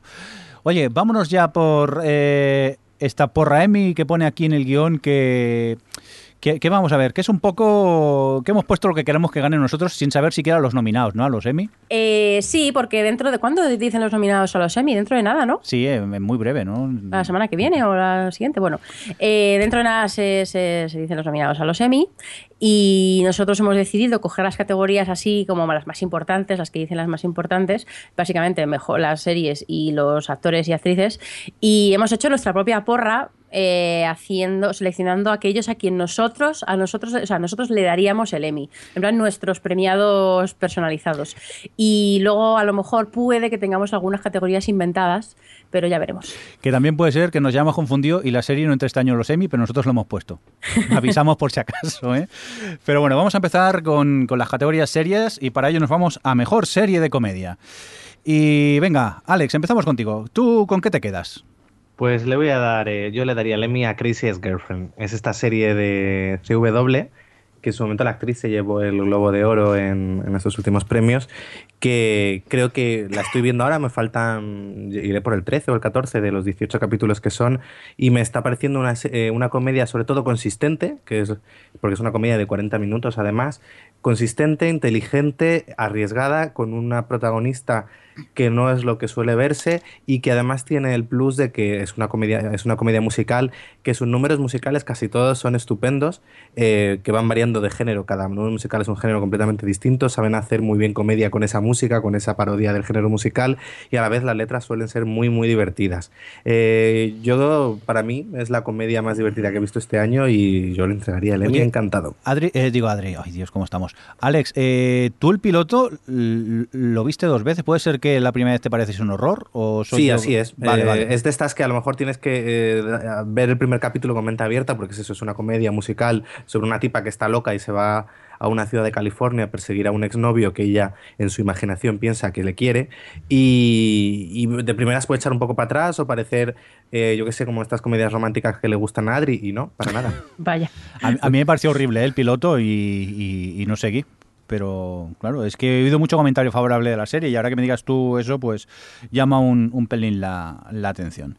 Eh, Javi, vamos a por ti. ¿A quién le darías tú a, el Emmy a mejor serie de comedia? Yo se lo diría a Unbreakable Kimmy Smith, que es verdad que quizás esta segunda temporada no es tan, eh, tan llamativa como la primera, simplemente por la razón en que ya la conocemos, ya nos sorprende. Y la razón por la que se la daría, pues tan simple como que a mí no me gustan las comedias y con esta me río. Vale, pues nada, buena razón para dársela. Adri, vamos contigo. Yo iba solo a, a South Park, pero Sí. como me he dado cuenta de que Bojack Horseman entraba en el, en el tiempo, vamos, en el margen que es, creo que es del 1 de junio al 31 de mayo, eh, pues eh, como ya he dicho antes, bueno, ya he hablado antes de ella, así que Bojack Horseman, que es muy, muy divertida y muy cáustica y, además tiene ahí el rollo meta Hollywood que también va mucho conmigo. Pues yo se lo voy a dar a Gravity Falls, una, la serie de animación que ya ha comentado antes Adri, que a mí me ha hecho volver a mi, a mi infancia en el pueblo. Hace muchísimo, ¿no? hace- Pero muchísimos, vamos, fíjate que te hablo, del, las cavernas, te hablo del siglo pasado, fíjate, y, y ya os digo, es una serie que me ha hecho volver pues a esos veranos en el pueblo, donde cualquier tontería podías montarte una aventura y pasártelo muy bien. Y para ella, ese, para mí, ese es mi mejor serie de, de comedia. Pero esta, dirías que es también, lo digo porque tú ves muchísimas Sí. comedias, ¿dirías que también es la comedia con la que más te has reído o no? Mm. No sé si reírme, aunque me he reído porque algunas, interve- alguna carcajada yo he hecho, algunas ¿eh? Falls. intervenciones de Mabel, yo, yo me río mucho con, Sí. con ella, pero sí que es verdad que es una serie que veo con una sonrisa en la cara. Mm. Y ahí para mí eso es difícil, porque yo soy de poco sonreír. Y con ella siempre eh, la- eh, la- se me quedaba con- como sonrisa de tonta allí viendo Lo- la, la lo- serie. Lo dice un tipo que, que está todo el día viendo ser- series de comedia. Pero yo Porque la- busca la comedia en su vida y claro, no la tiene. Estoy vacío Y por entonces dentro y entonces necesito comedia. para rellenar ese vacío. Yo las veo series, yo serio, como mucho río ja y ya está, no, no más. Eso es muy gracioso, Si ya. eso es que me dais de risa, es un ja. Venga, malas personas, vamos a seguir con más cosas y dejar de meteros conmigo. Vámonos a por el drama. Mejor serie dramática. Adri, empezamos contigo. de, de Leftover, sin ningún tipo de duda. Eh, aunque ha habido algunas series muy buenas este año que han conectado mucho conmigo, de Leftovers es de lejos la que más me llega, la que más me transmite, la que todos sus personajes o sus líneas de trama me parecen interesantes y atractivos y estimulantes. Eh, en fin, es que hemos hablado mucho de Leftovers en el podcast, así que lo voy a dejar en eso porque es una de las mejores series que no estáis viendo. Yo me quedo Aquí con... lo hemos visto todos, ¿eh? Ya, pero lo digo para los oyentes que no la han visto. Es la Ah. típica frase que tú dices a la gente para que para que los que no la hayan visto se sientan mal. En plan, "Mm, Sí, pero... Como si te crees seriéfilo, tendrías que haberla visto. ¿no? eso, eso. Vale, recordemos lo que decimos siempre. El The Leftovers es una serie muy dura, que es muy depresiva y acabas un poco destrozado viendo los episodios también, ¿eh? Que es una gran serie, pero que te exigen esfuerzo por tu parte para verla a veces, ¿eh? Que es Eso es por vosotros, que estáis acostumbrados a las comedias y luego os cagáis con estas cosas. Venga, va, vamos por ti, Javi, dramas. Yo con drama me quedaría con esta temporada de Game of Thrones, de Juego de Tronos. Uy, qué original, qué original. No, no, qué original. Es que para mí es la primera vez que veo Juego de Tronos como si fuera la primera vez. Hasta ahora eh, era todo lo que había leído en los libros. Ya y esta está. es la primera vez. El que se ha leído los libros. Sí, sí, sí, pero esto nos ha pasado a todos los que nos hemos leído los libros. Y Yo- independientemente de lo que tú vayas a comparar y tal, es la primera vez que estoy A mí- disfrutando y sin saber lo que va a pasar y especulando sobre el futuro. Ahí está. A mí me gusta mucho eh, cuando Javi todavía daban eh, Juego de Tronos y seguía el ritmo de los libros. Los lunes que nos veíamos, después de ver el episodio, me miraba con cara de yo sé cosas, pero no te voy a decir nada. ¿eh?". Claro, es que hasta ahora no podía ahora no. con nadie. Ahora lo Cosas ve- que he leído Sí, sí. y no te puedo contar. Pues más o menos, pero ahora, ahora lo ves y te pone cara de ¿qué va a pasar? ¿Pero qué va a pasar? ¿Qué- qué-?". Poca broma, pero yo me estoy riendo, me estoy riendo por una parte y por otra estoy alucinando con todo lo de las, eh, todo lo que puede pasar, las teorías. Ah, sí. Y estoy recopilando teorías para el especial de Juego de Tronos y créeme que hay algunas muy llamativas. Eso iba a decir, que ¿Cuánto hacemos especial, ¿no? Porque ahí yo Sí. creo que hay chicha que cortar, que Uy, tela en que este sí que cortar hay. y, y te- hay cosas que, bueno, sí, no, creo que va, va a haber chicha para, para el especial este año. Muy bien, pues eh, vamos a continuar con más cosillas. Alex, ¿Y tú, y tú? ¿Y tú la dramática? Ah, yo, la dramática, pues yo de Man in the High Castle. Ya directamente. Le- sí. le encantó. Recordar Puso que eh, para La mí puso- es verdad. la puse Y yo- número uno y la tengo muy buen recuerdo. Sí que es verdad que hay dramas como The Leftovers que también me he alucinado mucho con esta temporada anterior, pero estuve sopesando y me quedo más con eh, este de Man in the High Castle. Y vamos contigo, Alex. Pues aquí era muy difícil la decisión. Entonces he obviado Juego de Tronos, voy a hacer como que Juego de Tronos no está en estos semis, y, y se lo he dado a The Girlfriend Experience. Yo creo que eh, me ha parecido una serie ya eh, que tanto me, me ha parecido muy estimulante eh, artísticamente como narrativamente. eh, me parecía muy, muy, muy interesante y me ha fascinado en sus 13 capítulos. Y eso es algo que por un lado no me esperaba y por otro me parece muy, muy reseñable. Así que nada, la reivindico. Muy bien, pues ahí quedaban nuestras votaciones a mejor serie dramática. Por cierto, en el chat nos están pidiendo un especial Madres Forzosas, con el que estoy totalmente de acuerdo. Dicen que es la serie más exitosa de Netflix. Me sí, lo es creo. verdad, es verdad. Me lo creo. Y también por aquí comentan, dice, ah, Beat dice, pues a mí con Leftovers me entra depresión cada vez que veo un episodio. Creo que A estamos, todos, a todos. estamos todos igual, ¿eh? En ese No, aspecto. no One decía, después de Leftover ves uno de Gravity Falls y compensas. Pues sí, Es así verdad. equilibras un, un poco. Venga, vámonos a por mejor miniserie. Empezamos contigo, Adri. Pues mira, eh, como tampoco he visto muchas miniseries este año, eh, y ya habíais puesto algunas que podían haber sido mis opciones, he decidido incluir The Night Manager, porque aunque no me parezca una serie brillante, sí que creo que es destacable, eh, sobre todo en cómo juega con su protagonista y cómo te hace mm, entrar un a ver, cómo, cómo, cómo te transmite eh, lo que esa persona transmite al, re- al resto de personajes de la serie. Me explico fatal, pero es una persona, o sea, es un personaje cu- que todo su poder o toda su, su capacidad de relacionarse con los demás y de salirse con la suya depende de ese atractivo y esa confianza que genera de por sí sin apenas esfuerzo. Eh, entonces, bueno, la serie consigue transmitir muy bien eso y eso es lo que lleva un poco toda la, toda la serie, menos los últimos dos capítulos que dan un giro cuando ya todo como que se precipita. Y, y le me gustó. Y además tiene la mejor, mm, la mejor que nueva cabecera de este año. Y, y él tiene algún momento, tiene uno de mis momentos del año de, de Víctor, de, Víctor- de, de vitorear y aplaudir de pura satisfacción. Javi. Dicen que puede ser el nuevo James Bond.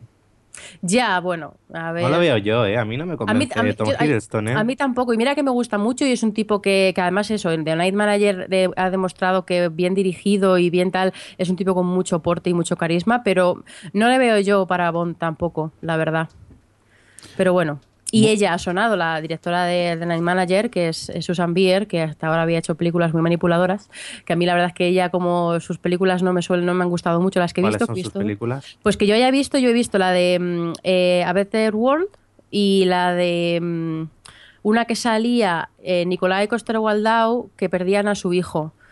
Y Uy. entonces cogían, se co- cogían a otro, de, o sea, se, se encontraba el bebé muerto y el, y el Nicolai se iba a, a la policía y se iba a casa de unos tiraos drogatas y les robaba el bebé.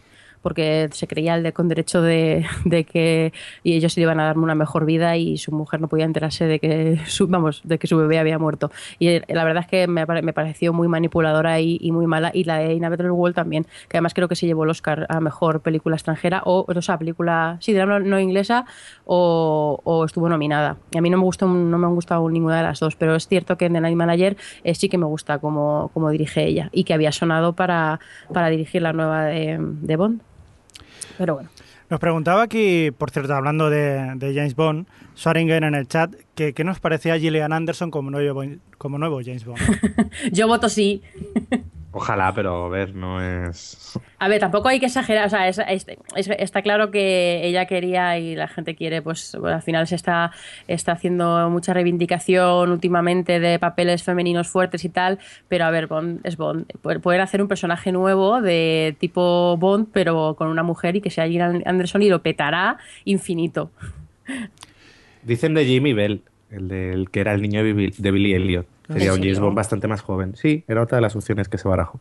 Hace poco. Pues sí que, sí que me parece que tiene ahí ese puntillo, puede ser, es un poco feapo, pero, pero tiene mucho atractivo. Feapo. Me encanta esa definición. Sí, como yo que sé, el de Girls, ¿cómo se llamaba el de Girls? Em, Adam Driver. Driver, también es feapo. Es feo. Es feapo. Oye, que estábamos con el tema de miniseries. Javi, tú creo Sí. que coincides con Adri, ¿no? Sí, porque no tenía ni idea ninguna y cuando he visto que Adri ponía Maña- Ma- Mañañe, y digo, pues yo también. Muy bien, pues nada, aquí copiándonos con, con los compañeros. Eh, Alex, ¿con qué te quedas? Pues con American Crime, la segunda temporada. Creo que, que ha sido de lo que más he disfrutado durante esta temporada. También, al igual que pasó con The Leftovers, de lo, más que, de lo que más he sufrido, porque cada capítulo era una alegría, una fiesta, vamos, un sin vivir. Y, y me gusta muchísimo, tanto por las interpretaciones, por la forma en tratar un tema tan complicado sin hacerlo maniqueo, por... eh, vamos, que me ha parecido una miniserie estupenda. Eh, y eso, animaros a verla si no la habéis visto, aunque sea saltando la primera temporada, porque es completamente independiente. Y nada, son 10 capitulillos imprescindibles. No hace falta saltarse a una temporada, que también es muy buena, de verdad.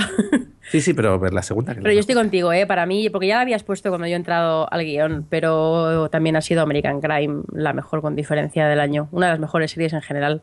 Sí, sí, pero en Vaya Tele no ha entrado. Toma. Ya, yo no tengo la culpa, en Mayatele somos muchos y la gente ve cosas muy chungas. Por cierto, que, estáis haciendo referencia a un post que ha salido de Vallatele sobre las mejores series de, esta temporada, ¿no, Adri? Sí, nada, es que lo que hacemos no siempre es hacer esto y hace Marina en este caso, que es la, editora jefe de- del, este, del blog, eh, hace una especie de hoja de Excel. Entonces todos ponemos un poco por orden 15 series, eh, como haciendo nuestro ranking de la temporada. Y claro, se van ordenando según las veces que aparece, el puesto en el que está dentro de la lista de cada uno. Y claro, pues somos mucha gente, cada, cada persona ve una cosa y al final pues hay series que no se repiten, series que la gente pone muy abajo y bueno, pues al final nos sale normalmente una lista bastante ecléctica siempre, que eso está bien, eh, pero claro que no todo el mundo y, y siempre suele generar comentarios divertidos. Venga, pues yo en cuanto a miniserie me voy a quedar con el London Spy, es de las más recientes que tengo vistas y he de decir que no sabía que iba a ver, eh, me enganché en su primer episodio y es más, los vi los cinco episodios que tiene una sentada porque es una serie que me atrapó muchísimo, necesitaba saber qué pasaba, necesitaba seguir viendo capítulos y, y gratamente sorprendido con esta London Spy, por eso le doy ¿No te parece El que premio a mejor miniserie. más a menos? Eh, para mí no. A mí me, me atrapó totalmente y, y es eso, cuando acababan el capítulo tenía ganas de seguir viendo a ver cómo iba desarrollándose y el final me gustó. No es aquello que a veces eh, te va cantando, te va cantando y al final llegas al final y no te gusta. En este caso, he de decir que la disfruté mucho. Venga, vamos a continuar con más categorías. En este caso, la categoría que yo o no leí bien o no entendí, porque pone mejor actor, actriz, serie de comedia. Y yo solo voté a uno y aquí el resto ha votado a uno, a, actriz y, y actor. Empezamos con, con, con Adri. Venga, va. Pues mira, yo porque llegué y ya había cosas puestas, así que al final por intentar abarcar lo más posible. Ah, bueno, creo que en este caso no ha sido eso. Bueno, da igual. Eh, en actor de comedia tengo a Timothy Onmunds, que es el que hace del rey de Galavant. Sí. que es lo- Richard. Eh, sí, de Richard, que es el más divertido de la serie, que ha estado muy bien en esa temporada, además en, en el dúo que hace con, con Galavant, y, él está divertidísimo. Y luego en actrices tengo a Aya Cash, que es la protagonista de You're the Worst, que es verdad que esa temporada no ha sido tan cómica porque eh, su, personaje le da, a su personaje le han dado como una especie de depresión y, bueno, pues eh, al final es un poco como lidiaba su novio con, con estar enamorado de una persona que tiene depresión y es una temporada que ha estado súper bien y ella ha estado increíble en un personaje que era bastante difícil porque tenía que combinar el rollo ese trágico que tenía lo que ella estaba sufriendo y que el tono de la serie es una comedia. Entonces bueno pues eh, para mí lo ha hecho lo ha hecho muy bien. Y eso. Muy bien, eh, Javi, que tú tampoco has hecho los deberes y solo has votado a, a- a Yo uno. qué sé, yo me he Actriz, en liado este aquí en Como este yo, venga, caso pues a Ellie Kemper de Unbreakable Kimmy Smith. Soy consecuente con la serie que más me ha gustado y, y la verdad que me paso muy bien con, con esta chica porque hace por los caritos que pone y me hace mucha gracia. O sea, Hay que darle, solo con ella. yo estoy de acuerdo con Javi, con Ellie Kemper, en el sentido de que es, era muy fácil que un personaje como este resultase demasiado tonto, o demasiado naif, o demasiado insoportablemente entre esas dos cosas. Pero Ellie Kemper sí que consigue darle el puntillo de que, de que te guste, de que te caiga bien y de que ese súper entusiasmo que tiene por la vida no te resulte irritante. y lo hace, y es, y es gracias a ella, en, en mucha, en mucha, en gran parte, yo creo, vamos. Bueno, pues yo, que no he hecho los deberes, so- solo he votado a Mejor Actriz y en ese caso eh, me he quedado con Wendy McLeon Covey, que es la actriz que interpreta a Beverly Goldberg en la comedia de Goldbergs. Yo he de decir que cada vez que esa señora abre la boca, me río. Y me río más efusivamente que no hago anteriormente. No hago un ja, sino hago un jaja. O sea que, vamos, es de, de reírse mucho con ella y por eso eh, le doy mi voto a Mejor a- Actriz de Comedia. Alex, ¿con quién te has quedado tú? Pues en actriz Rachel Bloom, que es la protagonista de Crisis Girlfriend. Sí. Porque eh, eh, protagoniza, escribe, hace las canciones, produce todo en la serie. O sea que tiene todo mi, el mérito del mundo. Y luego en actor he cogido a Josh Thomas, que es el protagonista, también creador de Please Like Me, esta serie australiana que este año ha, emitido su tercera temporada. Tercera temporada que a mí me ha parecido la mejor de todas, una, realmente una maravilla, de, de 10 capítulos de 20 minutos. Y creo que es una de estas pequeñas comedias que al final entre toda... Bueno, comedia realmente no, es una dramedia. Eh, que entre todas estas que hay se pierde un poco por ser australiana y que habría que reivindicar mucho más. Eh, tiene una sensibilidad muy peculiar, un humor eh, bastante ácido porque el personaje es bastante antipatiquillo. Luego trata temas también como la, la enfermedad mental y lo hace con un tacto realmente encomiable y bueno, me parece que tanto él como protagonista como su serie es de lo mejor que se ha podido ver este año en televisión, así que yo le daría el de mejor actor de comedia. Javi, ¿Qué? eh, creo que te has olvidado de una comedia de este año que también te gusta. Cierto. Y aquí, soliviantando en el, soliviantado en el chat, le ha dado su Emmy a Rashida Jones Sí. por Angie Tribeca. Sí, sí, sí, sí, pues también, mira, esta se me había olvidado, Angie, y, y sí, sí, es verdad, es otra serie a tener en cuenta. Y sí, pero luego. yo, yo no le daría el premio a, a Rashida. No creo que esté tan. Yo entre, quizá Ra- entre es un- Rashida es y que Ellie Kemper me quedo con Ellie Kemper. Quizás me, me- Yo en este caso también estoy contigo, Sí. pero quizá Angie Tribeca es más una serie de conjunto en Hmm. la que todos juntos pues hacen un gran producto, Sí. pero ella tampoco me destaca tanto en, en no, Angie Tribeca. quizás quizá. sí que es verdad que Angie es, es más el guion y situaciones y, más, y en este caso Ellie Kemper sí que hace, eh, hace mucho con la interpretación que hace. Así que sí, Ellie Kemper. Muy bien, pues eh, de la comedia nos vamos a por mejor actriz barra actor de serie dramática y vamos a por Alex, por ejemplo. Pues aquí en mejor actor de serie dramática he puesto en ah, solo he puesto actriz. Sí. Pues se lo doy a Riley Keough, que es la protagonista de Girlfriend Experience, la nieta de Elvis, por hacer un papel que me parece muy complicado, que es a la vez una mujer que nunca sabes qué está pensando, bastante misteriosa, manipuladora, fría, pero a la vez es no, no transmitirte, pero es se hace con un papel que creo que no cualquiera podría hacer, que otro se habría quedado simplemente en alguien inexpresivo o en alguien simplemente sensual y ella consigue que si es fría, es sensual, es misteriosa, es de todo y, es inquietante. Tiene además una mirada bastante peculiar y creo que eh, gran parte de que funcione de Girlfriend Experience también es, es gracias a ella. Y tiene un capítulo, el 9, que creo que se merecería a todos los Emmys del mundo. Pues para ella el, el Emmy que le da Alex aquí desde el OTV. Oye, yo eh, tampoco he hecho los deberes, este- en este caso me he quedado con un actor y es Christopher eh, Heyerdahl, que para situarnos es el actor que interpreta el personaje del sueco en Hill on Wheels. Técnicamente yo se lo doy por el por la pedazo de interpretación que ha hecho en el capítulo anterior, que creo que no entraría en los Emmys de este año. No, pero bueno. Pero aluciné tanto con ese capítulo y, y de su. Bueno, tanto él como el otro protagonista, Bohan, eh, están impresionantes, pero en este caso creo que se lo merecería muchísimo Se Christopher come, ¿eh? Heyerdahl. Sí, sí, es. Canadiense, por cierto. No, no creáis que es, es sueco noruego de verdad. No, no. Venga, eh, Javi, ya que estás hablando, ¿con quién te quedas? Pues mira, yo en cuanto a actriz me quedaría con Eva Green, eh, de, Penny, de Penny Dreadful. Que verdaderamente es quizás la un- el único motivo por el que merece la pena seguir Penny Dreadful. O sea, se ha convertido sin duda en, en lo más importante de la serie, lo más destacado y lo mejor de la serie es ella y de hecho cada vez que se habla de ella o cada vez que gira en torno a su historia es lo mejor de la serie. Aparte que ella cada vez me convence más como actriz y, y está espléndida. En esta serie verdaderamente está espléndida y esta temporada se está saliendo. O sea que yo por mí se lo daba a ella. Y en cuanto a actor... es, es lo único no aburrido de la serie. Sí, sí, sí, sí, sí. De hecho, sí. Hace mucho que sea también ella la que lo haga, hay que decirlo.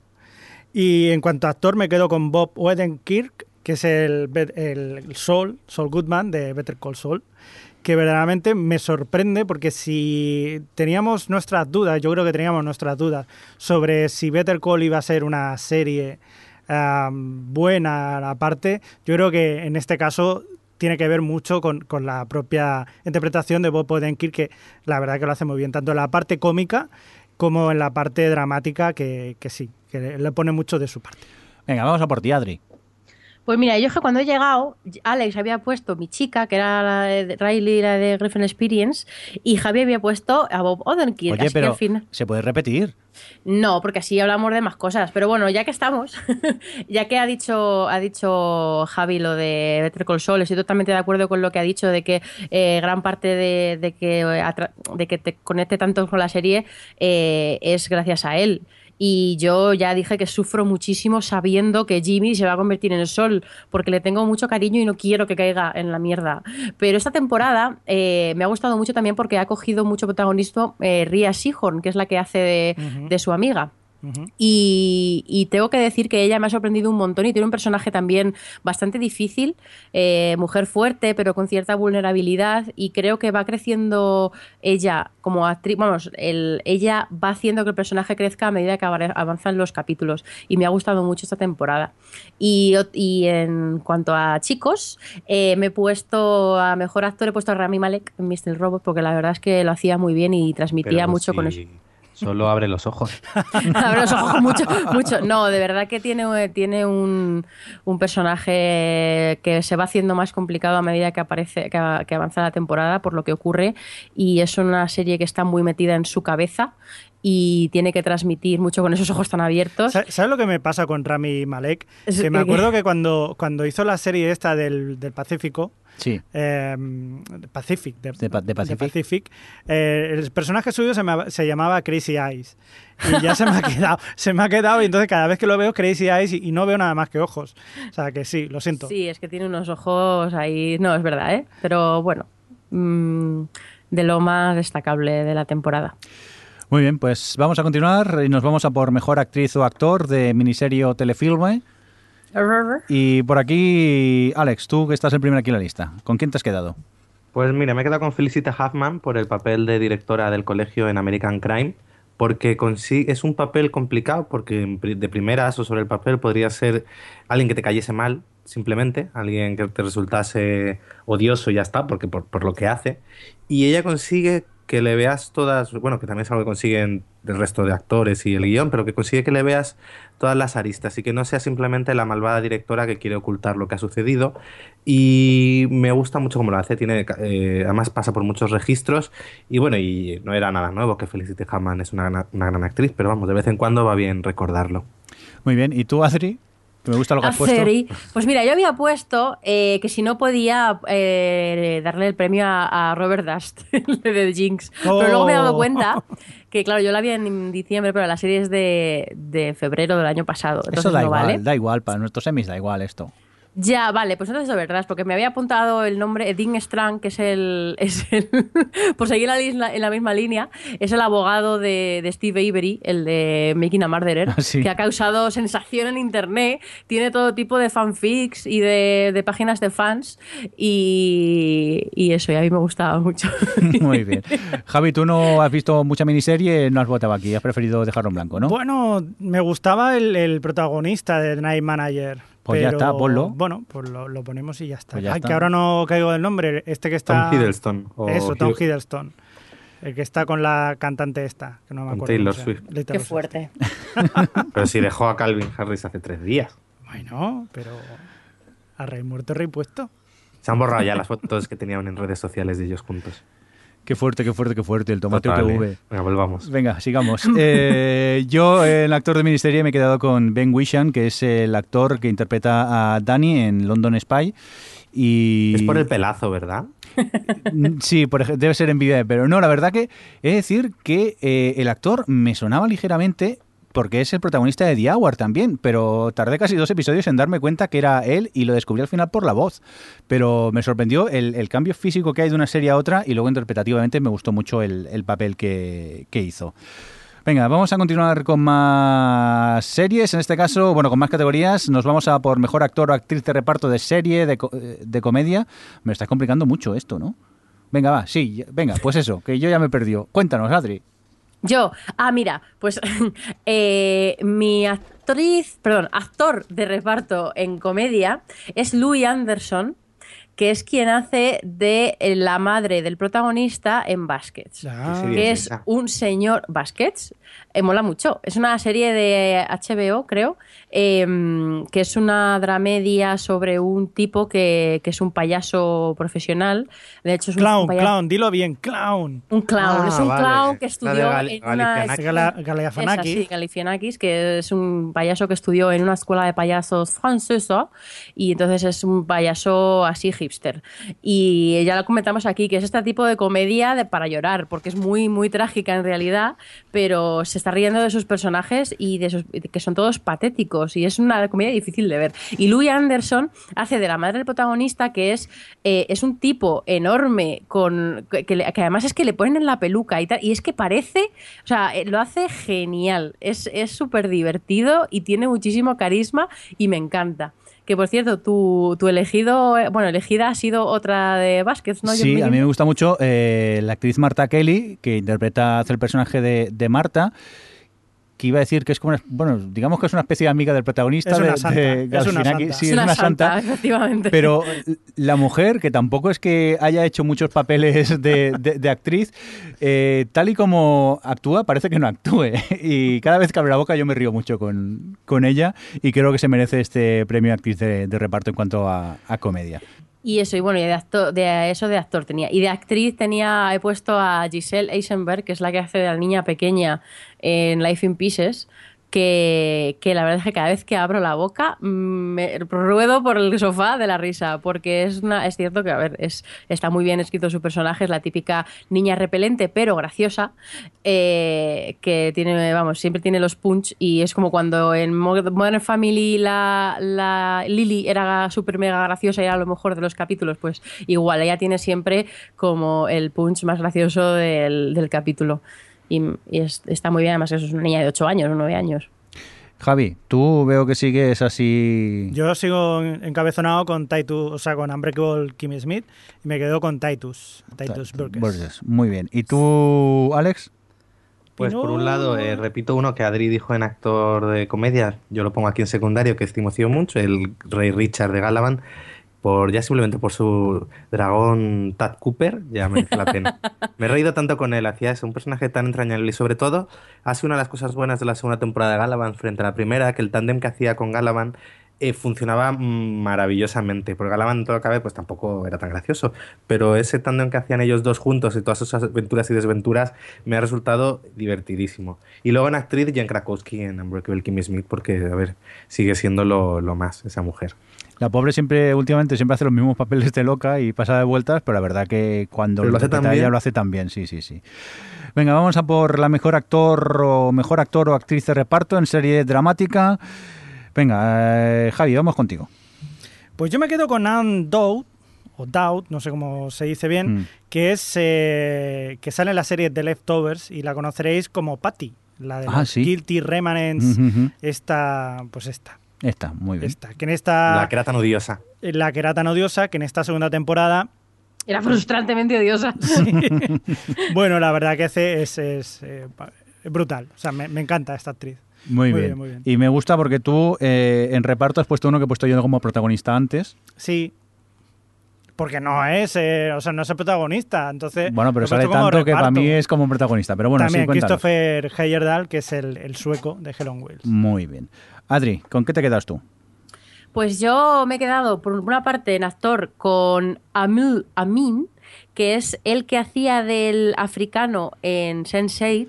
Ah, este que lo han Pues, echado. El que se ha ido. Bueno, El eso. que se ha ido, efectivamente, que me da mucha lástima porque era un, es un chico y mira que, bueno, me gustaba mucho en general el reparto de Sense8, pero con este chico tenía una cosa y es que conseguía que cualquier eh, evento mm, con- malo, o sea, cualquier catástrofe que sufría él, o revés, o traspiés o tal, en la serie, yo lo sufría muchísimo porque él conseguía eh, que empatizara muchísimo. Me parecía un tipo súper empático y entrañable y, y me gustaba un montón y estoy, eh, que no sé cómo voy a superar que, que se haya ido de la segunda temporada, además a mitad, que no sé cómo lo harán, pero, pero él me gustaba mucho. Sen Seven.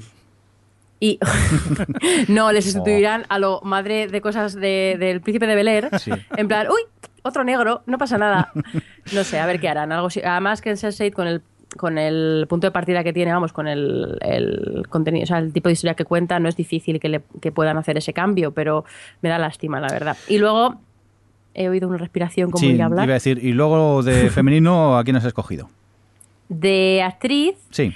He esco- he escogido a Rachel Taylor, que es la que hace de la hermana adoptiva, bueno, de la hermana de Jessica Jones, que, que, bueno, ellas dos estaban muy bien en general, la verdad que, hacían un, un tándem que para mí era lo mejor de la serie y junto con, por supuesto, el villano, que ha sido uno de los mejores villanos de la temporada, pero Rachel Taylor tiene un camino muy interesante y ella crece mucho su personaje a lo largo de la temporada también y, me parece que ella está estupenda en, en la, en la primera temporada.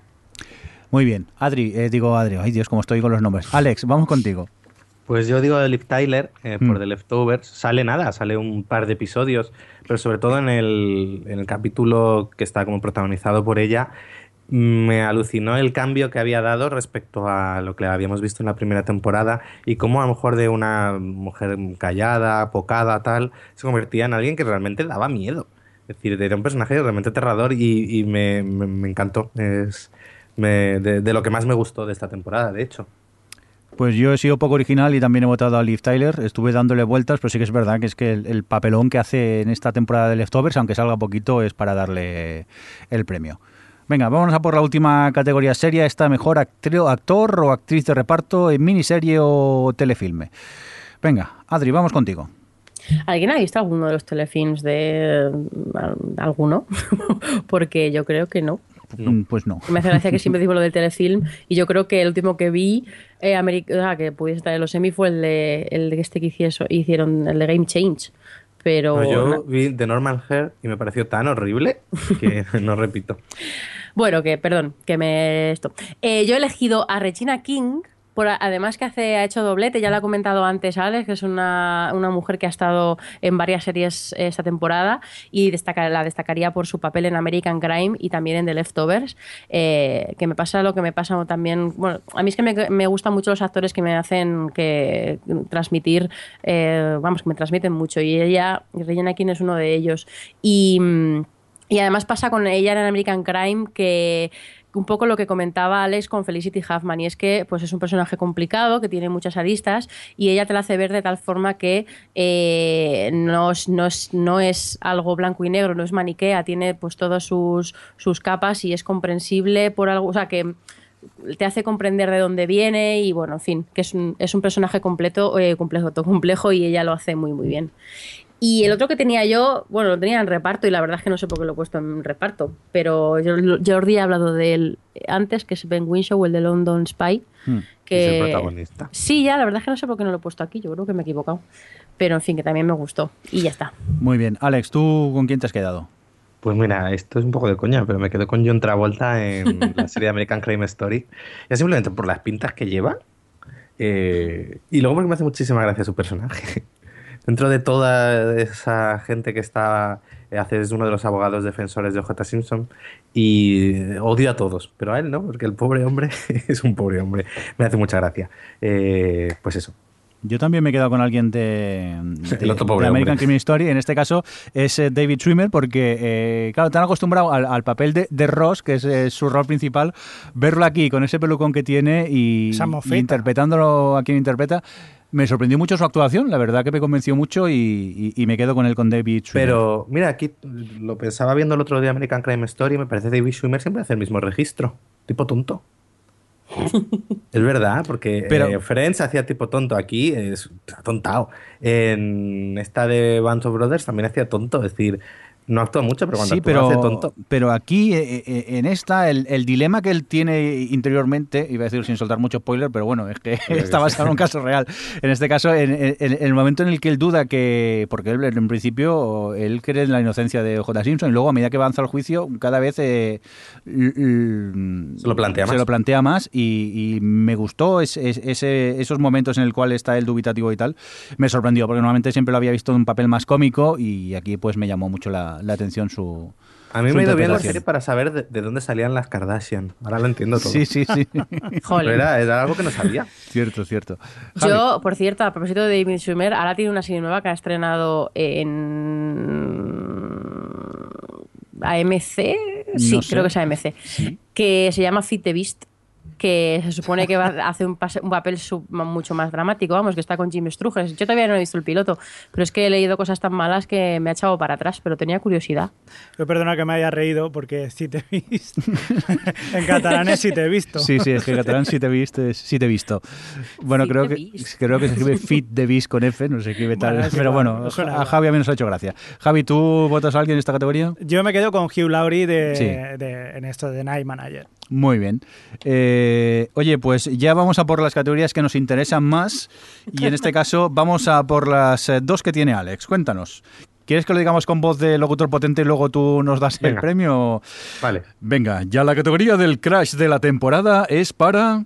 Pues todo el reparto de Sense 8. Si es que me he enamorado de todos, de todos. De, de ellos, de ellas, de todos. Es, es algo alucinante. Bueno, ya lo dije en su momento cuando hablamos de en el top del año pasado, eh, porque la serie se estrenó hacia el verano, que era el, la conexión emocional que sentía con los personajes de la serie, eh, ya no con uno o con dos, sino con los ocho protagonistas, era alucinante. Sufría por cada cosa que les pasase, me alegraba por cualquier alegría de ellos. Y ahora, por ejemplo, hace poco estuvieron rodando unas, eh, varias escenas en el desfile del orgullo en, del, del orgullo gay en, en Brasil fue y aprovecharon, se montaron una carroza, grabaron escenas y estuvieron por ahí, entonces muchas se han la gente que estaba en el orgullo pues las fue, las fue grabando y tal y se ven cómo se pasan todo genial, te da esa sensación de que realmente hasta ellos como equipo de, de actores y tal eh, tienen muy muy buena química y para mí bueno, ha sido eso, enamorado de todos ellos. Muy bien. Oye, eh, vamos rapiditos que son las categorías de cachondeo, ¿eh? Que esto no puede ser. Venga, vamos a por mejor serie de la vida que debería llevarse todos los premios del mundo en drama, comedia y hasta musical. Pues obviamente Juego de Tronos. Eh, es que la he obviado antes porque si no ponía todo Juego de Tronos y no puede ser. Muy bien, pues eh, hasta aquí estas dos categorías que tenía Alex y me permitís, ahora voy yo y para ello, mejor procedimental pastillero se lo queda Limitless. La verdad que Eh, eh, eh, eh. es un procedimental que me sorprendió y ahí le doy el premio. Y Venga. pastillero nunca mejor dicho. Sí, nunca mejor dicho. Lo resuelve. Es una. Esta serie es apología a las drogas. Espérate, yo te- tengo que poner yo la voz, si no, no, no es lo mismo. Bueno, va, venga, va. Categoría, quiero compartir piso con ellos. Fresh Meat. La verdad que se acabó esta en su cuarta temporada y esta comedia de, de estudiantes universitarios compartiendo piso eh, siempre me ha encantado y esta última temporada ha sido genial. Y es, de que es eso que te molaría poder compartir piso con ellos y, y vivir No te sus- veo yo compartiendo piso con estudiantes, ¿eh? Hombre, Mira, ahora no. ya a mi edad quizá no, pero en otra época a lo mejor me lo había planteado. Te veo bajar el volumen de la tele, que no puedo dormir. No, pero yo soy muy sucio, yo soy de limpiar poco, esta me sentiría como en casa entonces. La categoría mejor serie para cenar barra comer barra merendar. Pues eh, este premio es para la comedia The Middle, eh, execuo con The Goldbergs, execuo con Boxburger, execuo con The Simpsons, execuo con The Real No. execuo con The Exes. Que- Ya está, ya he dicho Ala, los míos. ¿Y toda Ya- la parrilla? Madre mía. Y, y, aún me he dejado algunas, pero no quería abusar. ¡Qué tramposillo! Venga, vamos a por las dos de, de Adri. Venga. Tres, a- tres. ¿A tres? Premio mejor. Oh, Dios mío, qué obsesión pone el siguiente. es para narcos. Porque sí, la verdad que fue una de las que más me ha enganchado últimamente. Tenía ese factor adictivo y también por, pues bueno, por el, eh, tenía un ritmo imparable, incansable y, y siempre estaba pensando en cuándo iba a poder ver el siguiente capítulo de Narcos. ¿Habéis visto la promo que ha hecho? Bueno, Netflix? bueno, ah, por cierto, eso es verdad. Antes que hemos estado hablando de que si la gente no sabía eh, lo de OJ y tal, que, que joder, una cosa es que es cierto que es un hecho real y que es una, es una cosa de que pues es fácil saber, pero, pero que innecesario lo que ha hecho Netflix de poner... No es innecesario. es- Sí, que, que innecesario. Porque yo lo sabía, ¿eh? Pero... Y cualquiera sabe que No, yo conozco a gente que se ha cabreado mucho porque no lo sabía y no había estado investigando sobre la vida. ¿Está, dando vueltas o qué? ¿Pero de qué o- estáis o hablando? la- o, o a saber, de narcos, de narcos. Digamos que no la, podemos- la- la promo que ha hecho Netflix cuenta algo de lo que va a ocurrir en, en Narcos, que es un Sí, hecho histórico. Y sí. final, Y la gente no lo conocía y parece ser que se ha molestado. Vaya, hombre. Es como cuando no se, entra- que la se hundía el Titanic, lo explicabas y también se enfadaban. Vaya, hombre, por Dios. Como si veías los Tudor y te enfadabas porque te contaban que Ana Bolena moría. Oh my God. Hola. Bueno, o lo de, o eso, o lo de, mm, o ver de Jinx sin saber lo que pasó, que es fue mi caso, que además todo el mundo decía, no leas nada, porque es así, porque claro, no, si a no ver, de sabes- Jinx es menos No es algo histórico, no es tan a conocido. ver, OJ, ¿vale? Hay gente que no sabía lo, lo de OJ. Pero si lo de OJ salió hasta en las teles de aquí que cortaron la emisión para poner la persecución en lo de Pablo también, Escobar también. Yo me acuerdo. A ver, si A sois ver. tan jóvenes que no os acordáis y veis los dibujos, pues es vuestro problema. Ya está. Que el, lo sé, y el- lo el de abuelo, el abuelo cebolleta. Pero lo que me parece innecesario es, es hacer una promo eh, eh, de- en Netflix ahí que te ponga. O sea, me- no sé. Son ganas de, de que te coman, pero bueno. Venga, vamos. Siguiente categoría. Venga, eh, mejor ley político de comedia. Last Week Tonight. Pues aquí no habremos hablado mucho porque siempre hablamos más de series y tal, pero yo no me pierdo ni un solo capítulo de, de John Oliver. Lo disfruto mogollón. eh, me fascina cómo es capaz de reírse de absolutamente todo, incluido cosas que no tienen gracia probablemente, pero como yo tengo el humor negro muy desarrollado, pues lo disfruto mucho. Eh, porque es que conozco a gente que no le gusta porque a veces hace bromas que no tal, pero a mí es que me encanta. Y, y siempre está ahí, como es, además es de actualidad, pues es muy interesante verlo y muy, muy instructivo. Y bueno, y además coge de mi pie, así que en ese sentido no me molesta como a otros. Muy bien. ¿Y tienes otra categoría oculta, Adri? Sí, tengo la categoría eh, Vítore que oyeron los vecinos, que es para Sense8, porque al igual que Alex, que lo ha, lo ha expresado de otra forma distinta, eh, Sense8 conseguía que me alegrase de todo lo que les pasase, me, me entristeciese de todo lo que les pasase malo y, y que en algunos momentos que, que consiguen escapar, que pasa, no sé qué, o sea, en plan como Bueno, liberación bueno. De, de tensión, porque me acuerdo perfectamente del capítulo 8, o del que, sí, de que era cuando tiene que escapar no mide la policía. Sí, efectivamente, que Bueno, es que bueno. me levanté del sofá y empecé a gritar y a aplaudir de la emoción. Así que esa es mi categoría. Muy bien, pues vamos a por las categorías de Javi. Empezamos con este premio. Pim Pam, toma la casitos a la mejor serie de acción. Into the Badlands. Muy bien, pues para ellos que, que sea mucha hostia en esta serie o que Bueno, se reparten Se hostias y lacasitos también. Muy bien. Esta que creo que la vamos a especificar, peor acento colombiano Para Wagner Moura de Narcos o y prácticamente sí, prácticamente todo el cast. para todo el cast. sí, porque Menos Alberto Amán, que es Sí. argentino y lo peta mucho. Ahí sí que lo sí, hace muy bien. vaya amalgama de, de acentos que tenemos Claro, por allí. Si vieseis Pablo Escobar, el patrón del mal. También. También. A mí no me molesta tanto los acentos. Es cierto que bueno, pero no sé, ya me acostumbro enseguida. Tenemos también un premio, lo que pasa que yo en este caso no, no se lo he dado, pero hay mucha gente que está de acuerdo, que es el premio Dame Veneno que quiero morir, que se lo vamos a dar a... American Crime, pone aquí. ¿Sí? ¿Estáis de acuerdo? Sí. Sí, Sí. básicamente. Bueno, quizás un poco de saqueo con The Leftovers. Con el Leftovers, efectivamente. también, también cierto, sí. sí. Venga, esta categoría pone mejor serie de tetas y explosiones. ¿Quién la habrá escogido esta? Pues no lo sé, pero yo se lo daría a Banshee Exaequo con Black Sails. Muy bien. Aunque hay que decir que que Black Sails... llamarlo- No, iba a decir serie Crespo. También, También. también. Pero hay que decir que Black Seeds está, está ablandándose un poco en ese sentido. Va- Pero bueno, va- van, muy van más vestidos ahora sí, ya. sí, sí, no hay, no hay tantas explosiones ni tantas tetas.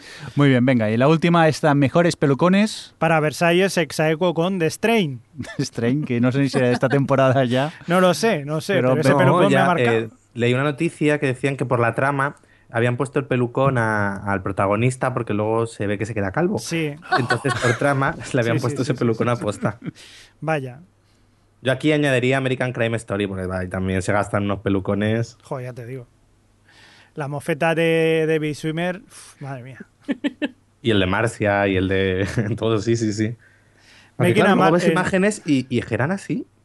Sí, es verdad. Los 80 Los y 90 90 que fueron era- muy malos. Soliviantando pone en el chat, pelucones los de Making a Murderer. El problema es que no eran pelucones, que eran peinados eran de reales. verdad, no. que era muy malo esa época.